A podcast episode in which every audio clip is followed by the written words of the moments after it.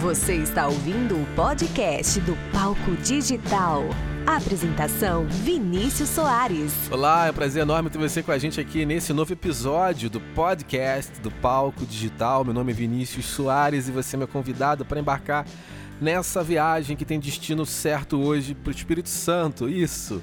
Hoje a gente vai falar com um cantor, um compositor, um cara super talentoso que fez parte de uma das bandas que mais fez sucesso no Espírito Santo. Vendeu milhares de discos, fez parte de grandes gravadoras, fez uma turnê internacional, depois em carreira solo, gravou simplesmente com um cara que produziu Soundgarden, enfim, Nirvana, Jack Endino. Cara, tem muita história para contar nessa caminhada, um artista que está com a gente e é um prazer enorme ter você aqui nesse episódio, meu amigo Amaro Lima. Ô Vinícius, eu que agradeço o convite, eu acompanho o Palco Digital já há algum tempo, fiz o curso online, comprei quando comecei a, a estudar mais profundamente, né, essa, essa carreira de business, na música e tal, e poxa, foi, fiquei bem feliz pelo convite. Que isso, a felicidade é minha, Amaro. Você fez parte do Manimal, que foi uma banda que fez bastante sucesso no Espírito Santo vendeu milhares de discos, foi para fora do Brasil, turnês internacionais, Europa. Uh, misturava ali, né? Misturava o Congo, a música regional do Espírito Santo, com a música pop, a gente né? Fazia essa mistura, né? Da cultura popular, né? No começo só com o Congo, depois a gente é, abriu o leque para outros ritmos aqui do estado, Ticumbi, Bate Flecha e tal. É, incluímos novas manifestações folclóricas no som. E essa banda que começou em 95, assim, de cara a gente conseguiu assinar com uma major na época, com a Universal, e, e fomos pela primeira vez pela Europa. Né? Das, a banda foi acho que umas 10 ou 11 vezes para a Europa, assim. Eu fui umas 6 vezes, né, com a banda antes de sair. Fizemos o segundo disco independente, o terceiro disco a gente lançou independente, mas vendeu muito aqui e aí fomos assinamos com outra gravadora de novo, mas aí já naquele período onde o CD não, né, as gravadoras já começaram a quebrar por causa da pirataria e tal. E que mais? Já tocamos por bastante lugar no Brasil, né? Região Sudeste inteira, região Sul inteira, é, Brasília, Bahia. Fizemos o segundo disco independente, o terceiro disco a gente lançou independente, mas vendeu muito aqui e aí fomos assinamos com outra gravadora de novo, mas aí já naquele período onde o CD não, né, as gravadoras já começaram a quebrar por causa da pirataria e tal. E que mais? Já tocamos por bastante lugar no Brasil, né? Região Sudeste inteira, região Sul inteira, é, Brasília, Bahia. Rodamos bem, assim, numa época que a internet era precária, né? não, não existia banda larga, rápida, nada disso. É, era uma divulgação ainda bem analógica, e, mas ainda já tinha meio que uma, uma democratização do digital, né? Porque gravar um disco já não era tão caro como já foi né? na década de 80 início da década de 90. Então a gente usufruiu um pouco da tecnologia da época, né? não só para fazer esses registros né? com sonoros, mas também de divulgação. E aí a banda, né, esse último disco que eu gravei, a gente chegou a gravar um DVD que está disponível no YouTube e tal. É, e esse CD que fez mais sucesso da banda, que foi o último, ele numa rádio popular aqui, ele, ele teve cinco músicas em primeiro lugar. Então, assim, caramba, você vê o tamanho que a gente chegou, assim, o Animal era uma banda que que realmente tocou para muita gente aqui no Espírito Santo e tocou também em corações fora daqui. Né? E a gente dividia praticamente o tempo de tocar no Espírito Santo em algumas cidades, assim, São Paulo principalmente, e, e fora do Brasil. Assim, passava a última turnê que a gente fez é, foi em oito países e a gente demorou três meses lá fora. Então a gente ficava de tipo de maio a junho, agosto na Europa e o resto do ano no Brasil. E Amaro, uma coisa que chama bastante atenção é, é observar esse fator regional dentro da trajetória de vocês, né? É, vocês estouraram no Espírito Santo, foram para fora também, mas vocês não dependeram de uma escalada em nível nacional para poder realmente ter uma carreira viável, né? Vocês já se sustentavam e tinham uma carreira vivendo de música dentro do Espírito Santo. Isso que é muito interessante. Quem está ouvindo e é músico e está procurando formas de ter receita, viver de música, eu acho que é bacana a gente falar disso, né? Como é que você enxerga uh, o fator regional em cima do trabalho que o Manimal teve, que você tem também? Como é que esse fator acabou é, influenciando, né, é, de certa forma, vocês a viverem de música. Como é que você enxerga tudo isso, né? Como é que esse fator regional é, acabou naturalmente encaminhando vocês para uma sustentabilidade? Como é que você enxerga isso? Esse período dos anos 2000, vamos pôr de 2000 a 2005, 2006, foi um período muito rico aqui no Espírito Santo em produção de artistas que, que viraram mainstream local, vamos pôr assim. Isso. Então, o Animal era uma dessas bandas, né? E as pessoas abraçaram muito pela identidade sonora, né? Porque você não tem um ritmo é, capixaba, assim, de, de, de, lembrança imediata, do tipo assim, você no Rio, você vai falar samba, funk, né? Bahia, axé, é, Minas, Clube da Esquina e por aí vai, né? Lá mais pro Maracatu, no, em Pernambuco, né, o Boi lá da Amazônia, e aí a Gabi Amarantos, o Tecnobrega, o Calypso lá do Chimbi, você, você remete automaticamente no lugar um ritmo, algum cantor ou algum movimento, né, é, sonoro. O Espírito Santo não tem isso, né? É, o, capixaba, né, não, não existia. Então esse período aí, principalmente para a gente misturar a cultura popular do estado, né, tanto o Animal quanto o Casaca, que era outra banda que também é bem grande daqui, a gente acabou gerando essa identidade rápida, né? essa conexão de ser capixaba com o orgulho de, de consumir a sua própria arte. E acho que foi um, um dos diferenciais da banda, né? que é, até hoje né, as músicas tocam e tal. Nos meus shows eu tenho que tocar as músicas do período do animal, porque as pessoas que viveram isso acabaram, as músicas viraram eternas por, por, por ter essa identificação, né? de você lembrar do seu lugar né, com o ritmo que é dele. Eu acho que é natural isso, assim. Quando, quando a pessoa descobre ali, né, uma, uma identidade, como pode dizer assim, uma identidade real, assim, de, de sonora ou de imagem, né, um, culturalmente bem forte, bem presente do dia a dia dele, é, é, um, é um caminho muito rápido para a identificação local. E acontecia exatamente o que você falou, assim, a gente tinha uma agenda de shows tão grande aqui no Espírito Santo que a gente não conseguia sair daqui, né, para tocar fora, porque era, era uma loucura. Pra você ter ideia, assim, o Animal viajava com 18, 19 pessoas, assim.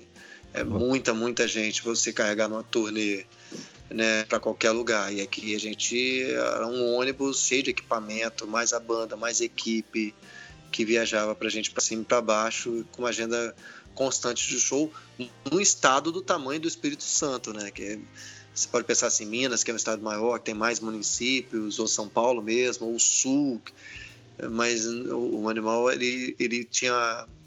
A gente geria a banda só com o Espírito Santo mesmo. E esporadicamente tocava fora daqui, fora daqui que eu digo assim, em São Paulo, no Rio, em outros estados e quando eu não estava tocando no Espírito Santo, a gente estava indo para Europa para tocar lá. Eu vi um vídeo de vocês no YouTube, eu não sei se era na Alemanha, é, era algum país da Europa, não estou me lembrando agora qual exatamente, né? É na Bélgica. Bélgica, isso. É uma história curiosa, porque é, era, essa foi a última turnê que eu fiz em 2006 como animal.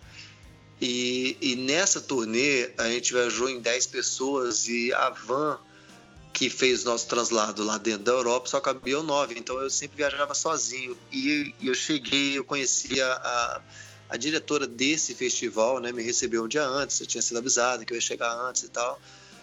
E ela falou comigo: olha, a gente está transmitindo ao vivo pela internet. Isso em 2006 era um negócio, cara, inimaginável. Assim. Era, era muito vanguarda. E, e aí eu, deu tempo de, tipo, passar uma mensagem para o fã-clube do Espírito Santo para as pessoas acompanharem esse show na Europa. E no final desse show é, da, né, da transmissão, ela deu o DVD, que é o que está na internet hoje. É, é, esse DVD que era o corte que foi transmitido ao vivo né, pela internet. E por, por uma sorte do destino, o tecladista pegou uma cópia desse DVD e subiu no YouTube. E por causa disso tem esse registro, porque o DVD quebrou na viagem e, tipo, não existe o registro físico, mas só esse aí da, desse show da Bélgica. Que loucura. E Amaro, o Manimal ele começou no final da década de 90 e terminou em que ano? Em que ano terminou? Em que ano você saiu? É, eu saí da banda em 2006, né, em 2007, no, em janeiro de 2007, por aí. É, a banda, assim, ela, ela deu uma pausa em 2012, né? Porque o Alexandre, que era meu irmão, que estava ainda na frente da banda, estava dedicando a outras coisas dele.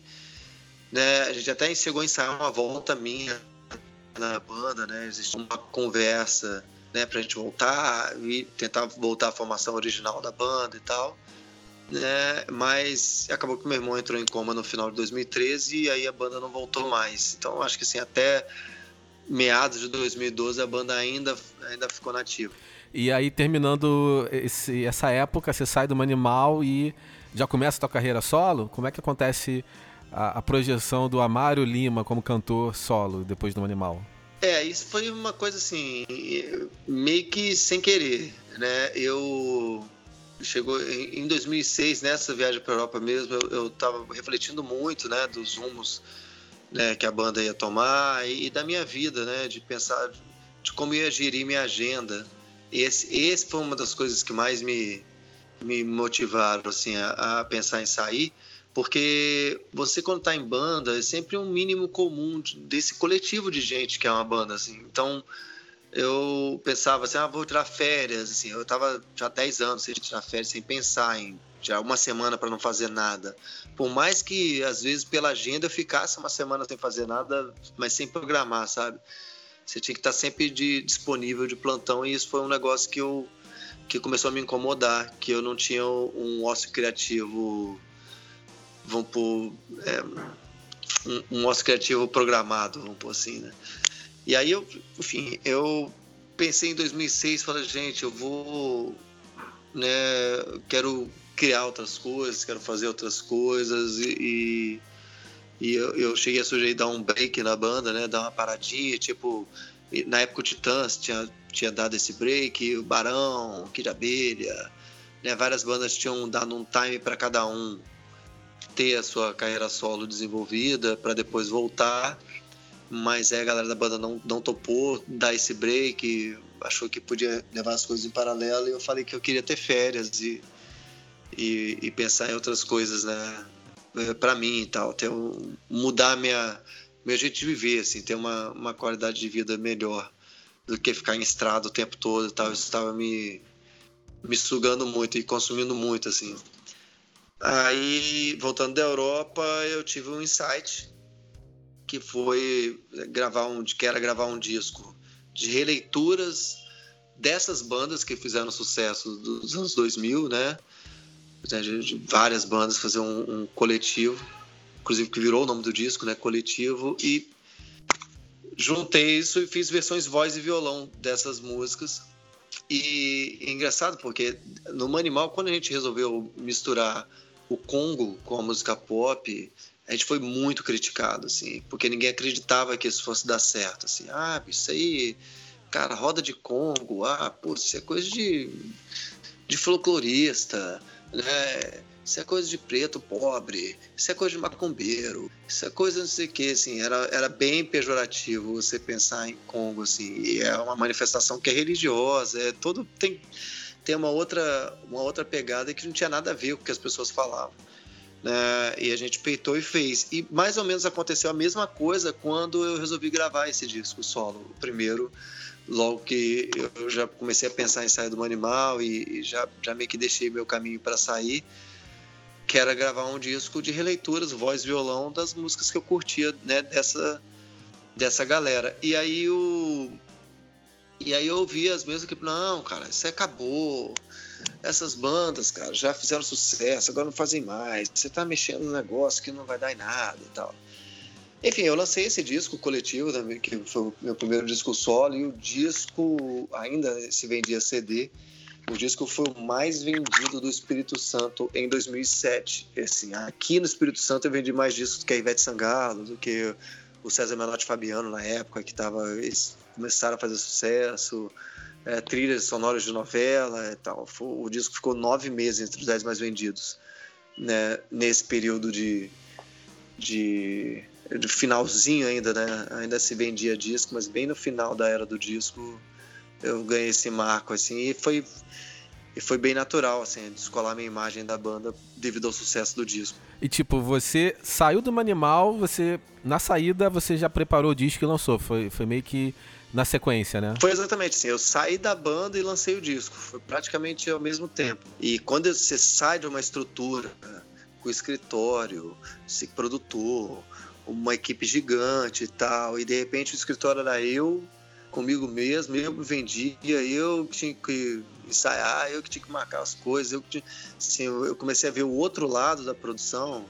É, foi bem chocante no primeiro momento. Eu sabia que, assim, eu, eu já acompanhava as coisas de produção da banda, mas sempre tinha mais pessoas para fazer a mesma coisa, sabe? Ou para delegar e tal. Quando eu saí da banda, eu, tipo, você meio que, opa, foi uma carreira solo geral, assim. Não saí do escritório, entrei em outro, nem nada disso. Foi tipo, sair do escritório para ficar sozinho e começar tudo de novo. E a, a, felicidade foi que o disco foi muito bem aceito e, e vendeu muito. E eu comecei a fazer muito show e, e rapidamente tive que montar minha equipe né, nesse caminhar aí de, de produtor, de vendedor de show e tal. Montar meu, meu mini escritório para conseguir gerir esse esse acontecimento que eu não estava esperando assim de crescer tão rápido em um ano. E aí nessa andança, o Amaro, a gente está falando aqui de carreira solo, de animal, de música brasileira, mas você é um cara que foi para os Estados Unidos, você simplesmente fez uma banda com o produtor do Soundgarden, produtor do Nirvana, o, o Jack Endino, gravou com ele no estúdio dele, teve produção dele e ele na banda também e é bem interessante essa tua trajetória. Conta um pouco dessa história, como é que foi isso, essa experiência de ir pra fora e gravar com esse cara? É, isso é muito doido, porque assim, essa coisa de dessa faceta eh, musical variada que eu tenho vem do meu pai, né? Meu pai foi um dos primeiros DJs do Espírito Santo na década de 70 e eu me lembro criança, assim, os discos, né, todos os vinis ficavam guardados no meu quarto que era o que eu dividia com meu irmão, com o Alexandre. Ficavam lá e o toca-disco ficava também no quarto. Então, meu pai todo dia de manhã ele acordava a gente com algum tipo de música diferente. Então, eu acordava com é, Jimi Hendrix num dia, Luiz Gonzaga no outro, Bob Marley no outro, hum. Iron Maiden no outro, e Gerival Lacerda, e Roberto Carlos, e, e, por aí vai. Então eu comecei a gostar de música pela música e entender as estéticas da música. Né? Dito isso, né, eu sempre fui, fui inquieto para nas composições. O Animal também sofria um pouco disso, de, de ter uma vez uma gravadora, um diretor virou para gente e falou assim: puxa, mas tá, vocês têm Congo em todas as músicas, mas não tem uma unidade, não é uma banda só de rock, não é uma banda só de reggae, não é uma banda só de.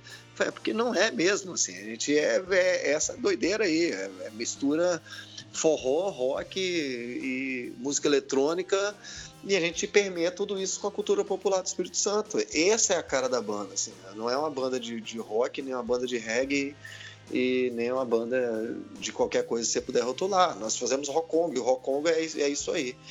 Então, assim, a minha escola de casa né, já influenciava diretamente na composição. Quando eu saí e fiz o coletivo Um Disco Voz e Violão, todo mundo esperava que o segundo disco, que foi o Moborama, fosse um disco voz e violão, ou que eu pegasse, fizesse um coletivo 2, que ficou muita música de fora da, da, da, do primeiro disco e tal. E aí o segundo disco é um disco totalmente pop, né, com pop tradicional, baixo, guitarra, bateria, teclado, tal, essas coisas, os temas e, e tudo mais. E aí eu, eu gravei um terceiro disco com um DJ, né, é um DJ guitarra e percussão, chamado Delicidade. E quando eu estava gravando esse disco, eu, eu, pensei assim, pô, eu podia gravar uma gravar fora do Brasil, né? Pegar, pegar um estúdio fora, fazer tipo antigamente, one take, todo mundo gravando junto, né? Fazer esse retrato da, da interpretação né, de todas as músicas ao mesmo tempo e tal. E aí comecei a pesquisar, né, onde podia fazer e tal. E um amigo meu, ele já tinha trabalhado com o Jack Andino e me sugeriu. E na hora eu falei assim, ah, cara, Jack and Jill não vou ter nem. não vou ter dinheiro para fazer, não vou ter. Tipo, é, é, é, sonho, né? Mas já que você me deu o e-mail, manda lá pro cara, vê se o cara top, etc. Beleza, aí o Jack respondeu que topou, a gente né, começou a conversar sobre alguns valores, conseguimos chegar num, num acordo legal de grana. Só que assim, o acordo legal de grana varia só para mim e esse brother meu, né, que é guitarrista e, e tocava comigo nas turnês também, pra gente ir pra Seattle tal, gravar com ele, lá. Aí eu falei com ele, cara, eu preciso de uma banda, assim, preciso de pelo menos mais duas pessoas, né, um baixista e um baterista pra, pra compor essa banda e fazer a gravação do jeito que eu quero fazer, né, porque eu não, não ia ter grana para fazer uma gravação tradicional, tipo, gravar a bateria primeiro, depois gravar o baixo, tinha que ser meio que enxutinho, tipo Beatles início de carreira. Junta todo mundo no estúdio e vamos um atrás da outra e acabou. Uh, aí foi aí que ele falou, cara, não, é o seguinte, baterista tem o Barrett Martin, que é um cara que eu chamo ele para todos, é meu amigo, vizinho aqui e tal, e vou te passar o perfil dele para você dar uma olhada. E aí o Barrett já tinha tocado com Deus e o Mundo, tipo R.E.M., ele tocou no, no Screaming Trees, que é uma banda também grunge que fez um sucesso, lá tem um hit nos anos 90, é, tocou com R.E.M., tocou com Queen of Stone Age, tocou com, tocou com um monte de gente. Eu falei, cara, esse cara, lógico que eu vou topar pra ele que era gravar o meu disco. E o Jack falou, não, e baixista, se não for nada muito difícil, eu gravo baixo. Nessa hora, o projeto virou na minha cabeça. Eu falei, cara, eu vou ir para Seattle. Tocar, gravar com o produtor do Nirvana, assim, toda uma geração grunge ali, né? Indie e grunge dos anos 80, 90. Vou estar tá lá, com batera também totalmente estética americana e tal. Falei, vou fazer o disco meu sonho, vou gravar um disco todo de rock em inglês, né? Compor todo em inglês e vou realizar isso. Assim, botei na minha cabeça que eu ia fazer isso e acabou. Fiz as demos e mandei pro Jack. Quando eu cheguei em Seattle, lá foi uma coisa que, que o Jack falou assim: pô, vou te falar um negócio. Quando o Ricardo me mandou, assim, foi falar de você, eu perguntei uma referência do som para ele. E, e, ele me falou assim: ah, o som do Amaro é tipo um Jack Johnson, assim, com uma guitarrinha. Quando eu abri a demo aqui era. Aí, não tinha nada a ver. Eu falei, não, mas é porque mudou. mudou. O Jack Johnson, acho que comprou um jet ski aí, tá meio. tá meio voado na parada. E, enfim, a gente tinha uma semana, né, para gravar, se conhecer, ensaiar as músicas, gravar, mixar e masterizar o disco. É, eu cheguei numa quinta-feira em Seattle. É, na sexta, eu comprei uma guitarra lá, né? E a gente saiu sexta, sábado, domingos a gente começou as gravações. E na, no outro sábado eu já estava voltando para o Brasil com a master da, do disco. É, é, tudo isso documentado, né? Tem um documentário que está no YouTube. E no meio desse caminho, o, o, eu falei assim, cara, não tem sentido fazer um disco com o meu nome assim, em inglês, porque eu estou me sentindo como uma banda mesmo, porque tava todo mundo começou a participar muito, né, do processo de criação, de tudo.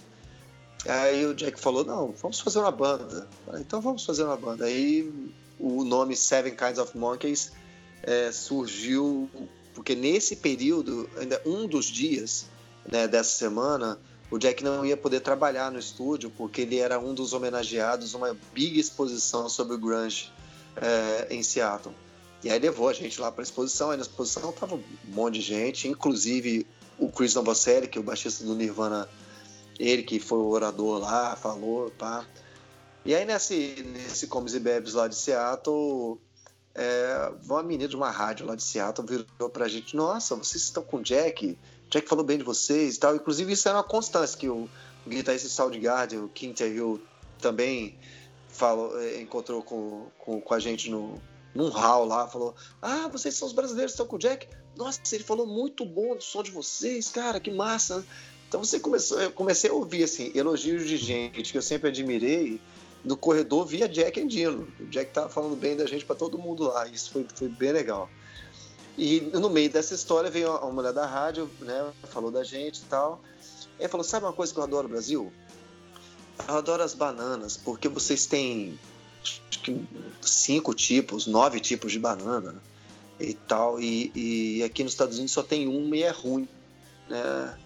E o, o, o, o diretor, um dos diretores do, do documentário, ele estava junto né, na, nessa roda de conversa. E ele falou: não, e não temos só nove tipos de banana, nós temos 72 tipos de macaco. Ah, peraí, que papo de maluco, cara. Um fala que tem sete, não sei quantas bananas, outro 72. Mas quanta informação assim do nada que pintou numa roda. Aí falou: não, cara, eu vou te explicar, porque eu faço publicidade, eu fui trabalhar no, numa parte da Ásia lá, não sei se na Tailândia, algum lugar desse, tinha um cara que era tão fissurado em macaco, e quando ele descobriu que era brasileiro, ele pirou porque falou que lá só tinha dois, três tipos de macaco, e no Brasil tinha 72 tipos de macaco, e ele acordou o cara no meio da madrugada para mostrar um macaco da Tailândia. O cara era louco, o macaco, ele guardou essa informação, 72 E aí eu falei, cara, tá aí o nome, é, o nome da banda, é 72 Kinds of Monkeys. Aí eu virei pro Jack e falei, Jack, pô, 72 não dá. Aí ele falou, bota Seven Kinds of Monkeys. E aí virou é, né, essa, esse, esse nome. E, e depois a, a, a galera do documentário pegou um voo para Los Angeles e eles ligaram lá de Los Angeles. Falaram, cara, mano, você não acredita, a gente encontrou com uma galera né, no avião, que arqueólogo e tal, e eles falaram que as matizes primatas do homem são sete. Então são sete tipos de macacos que, que formam o Homo sapiens. Aí pronto. Aí falei, então esse é o nome mesmo da banda. E aí virou Seven Kinds of Monkeys. O CD a gente lançou, a gente, apesar de gravei isso em 2011, mas só lancei em 2013 né, com, com essa galera, o Jack, Barrett, o Ricardo Mendes e eu. Essa banda que se nunca fez um show ao vivo, mas que já já meio que rodamos já o, o mundo inteiro já na, parte de tanto de críticas musicais como de, de plays, assim, eu que acompanho as coisas no Spotify, assim, tem gente do mundo inteiro que ouve. É bem, bem bacana. E como é que é o Jack como produtor, Amaro? Ele é um cara muito metódico, fica muito criterioso com o artista para executar a ideia dele ou deixa uma abertura para o artista criar, enfim, contribuir também no processo? Como é que é ele? Olha, no meu caso ali, assim, a gente tinha que ser bem prático. Então, cada um no seu quadrado, assim. O Jack falou não, que ia pegar firme ali, né, na gravação. E, e aí ninguém meio que se metia na, na área dos outros, sabe? Pra, pra coisa fluir, dava, dava opinião. O Jack trabalhando, assim, ele é muito, ele, ele é muito prático, assim. Foi a primeira pessoa que eu vi operando o Pro Tools quase que uma extensão do corpo, assim. Tamanha velocidade que ele fazia os atalhos, as edições, os cortes e tal, e como ele abre o plugin, ele sabe o plugin que ele vai tirar o som. Ele é um cara que parece estar dentro da máquina quando ele está mexendo. Isso foi a primeira pessoa, assim, são poucas pessoas na vida que eu vi trabalhar nessa velocidade. De, de ser rápido na, na interação ali e fazer. Artisticamente, ele, ele sabe muito o que quer. Assim, tipo, a, ele ouviu a demo, a gente bateu um papo de, de sons, assim, de, de guitarra principalmente. Aí, e aí é, a, a, parte legal de você gravar nos Estados Unidos, assim, que tem aquele monte de amplificador para você escolher, aquele monte de. Aí ele já sabia certinho, não, vamos gravar com esse amp aqui, esse pedal que vai funcionar melhor e tal, vamos achar esse timbre, pererê, e foi, sabe? Então é, é ele, ele é prático, sabe muito o que quer e tem, e tem uma velocidade de, tremenda de, de, edição e mixagem das coisas. Assim. Claro que eu acho que se tivesse mais tempo, talvez ele, ele arriscaria mais algumas coisas na mixagem e tal, mas a gente não tinha tempo. E, e o talento dele foi bem. É, foi bem necessário para a coisa acontecer. Né? Mas eu, ele é uma pessoa que é muito aberta às ideias, né? Ali como estava é, todo mundo dando palpite em tudo, né? Cada um respeitando a sua área, mas, mas ele, ele é bem aberto e é um cara muito sagaz para ler o que você quer e traduzir rapidamente isso em som. E aí você termina esse trabalho com Jack Dean, você lança o trabalho e volta para tua carreira solo aqui no Brasil, cantando em português. Como é que é essa retomada? Quais os trabalhos que, que são lançados depois desse momento e, e como é que tá hoje, né? Como é que você tá com o teu trabalho hoje? É, aí, assim, nesse período, quando eu lancei do Jack, né, essa banda não, não, não chegou a fazer show, e depois do meu terceiro disco solo, é, eu fui convidado para tocar num casamento de um fã. E aí, beleza, toquei lá no casamento dele. Desse casamento tinha outro cara que era fã também e me chamou para outro casamento. Daqui a pouco me chamou para outro casamento e de repente as pessoas estavam me chamando para tocar em casamentos e eventos corporativos só porque era bom. O cara não sabia nenhuma música minha, nem nada, não tinha referência nenhuma, mas eu ouvi falar, bicho, o show da Mara é muito bom. E aí eu criei uma banda para isso, para meio que não misturar as estações, né? E essa banda começou a ter uma demanda gigante e eu, por falta de tempo, parei de, de lançar as coisas autorais, né? Mas deu 2016, por aí, 2000, meados de 2016, eu parei e pensei, putz, mas eu quero ficar tocando em casamento o resto da vida, assim.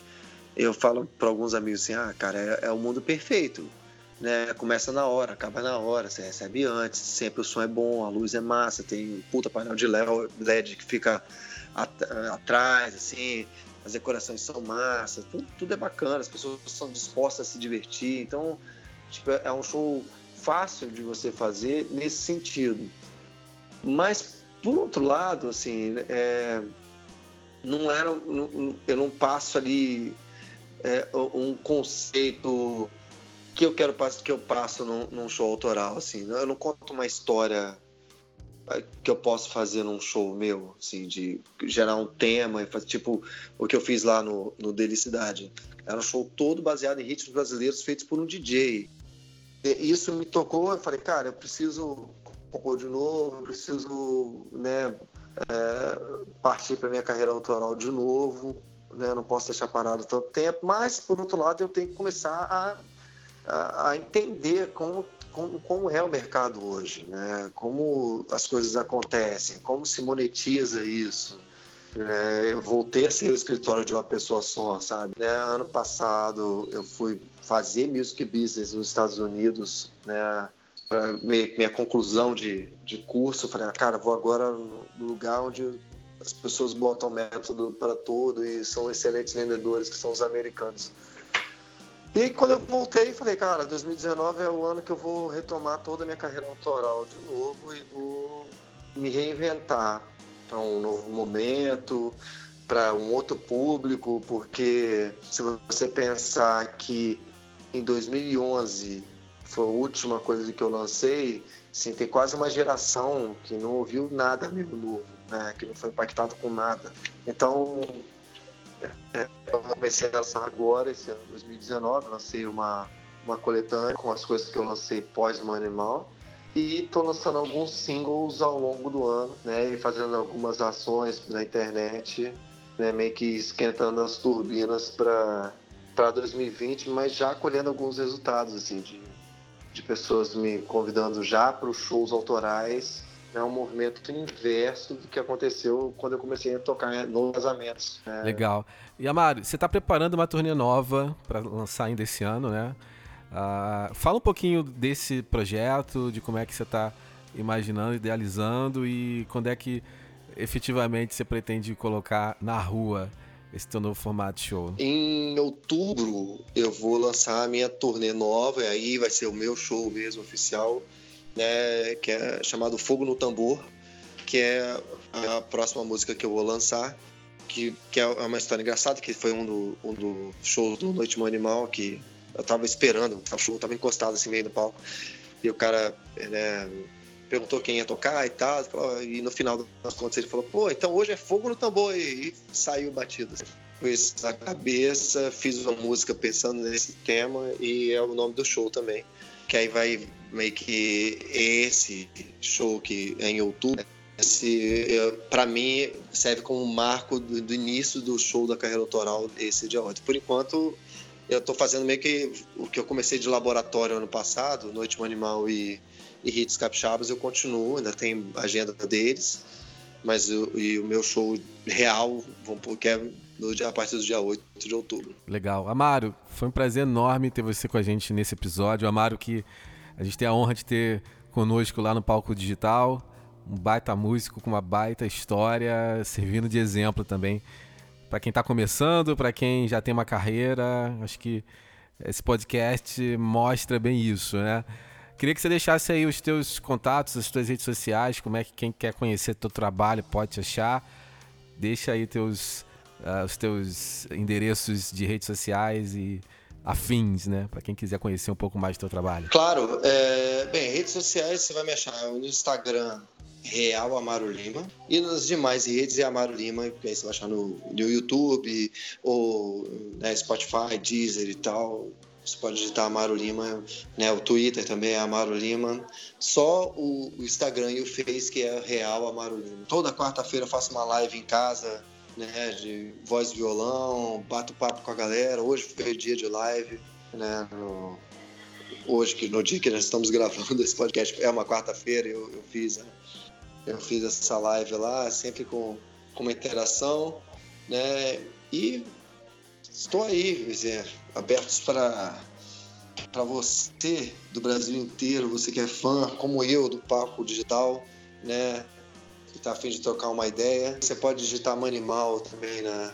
Se bem que hoje tem Manimal que é do Júnior, o nome, né? Isso já é outra história, mas o nome Manimal hoje pertence ao Júnior da Sandy, que é uma banda de, que é eletrônica e tal. E você vai ter que dar uma precisão onde tiver o tambor, é o que é o animal do Espírito Santo, e para ter essa diferença. Também o cara fala, poxa, o animal, o cara tá tocando com o Júnior agora, da Sandy? Não, não sou eu. É, outro, é outra banda. É, não, e só para contextualizar para quem tá ouvindo, de repente não sabe, né? A marca Manimal agora pertence ao Júnior, mas foi registrada antes lá pelo Amaro, pelo irmão, pela galera do Espírito Santo. Que depois de 10 anos, né, você precisa é, renovar a concessão do registro, e se você não faz isso, ela fica disponível, né? E aí nesse gargalo aí, como a banda não existia mais, enfim, né? O registro tá com o Júnior agora. Amaro, é isso. Cara, mais uma vez, muito obrigado. Assim que você tiver com um show novo, com música nova, você sabe que você pode me mandar e você tem espaço aberto aqui para isso, né? Então manda. Vai ser um prazer. E mais uma vez, cara, muito obrigado. Acho que tenho certeza que o papo aqui, as tuas histórias, a tua experiência já tá dando um norte diferente para muita gente que tá fazendo música e pensando em música no Brasil, principalmente, né? A gente tem muito isso no teu espelho aí de, de relatos, né? Então, foi bem bacana. Obrigadão. Que agradeço mais uma vez o convite. É, essa pessoa bacana que é você, Vinícius, que passando informação de qualidade, conteúdos bem interessantes. Eu sempre indico né, para todos os amigos que estão meio perdidos assim, ou querendo aprender alguma coisa, fala, entre lá no palco digital, faz a diferença, né, tem muito toque legal lá, então eu acho que é, que é, muito válido. E quando você me convidou para o podcast, eu fiquei muito, muito feliz mesmo. A felicidade é nossa, com certeza. E olha, muito obrigado a você que acompanhou até agora esse podcast. Se você não é inscrito, não sei em qual plataforma você está ouvindo, pode ser no Spotify, pode ser na Apple, pode ser no Castbox, pode ser no YouTube, enfim. Independente da plataforma, se inscreve para você poder assistir o próximo episódio, para receber o próximo episódio desse podcast que tem foco literalmente na sua carreira, em trazer algum conteúdo relevante para sua carreira. Fico por aqui, um abraço forte e eu te vejo no próximo episódio do podcast do Palco Digital. Um abraço e tchau, tchau.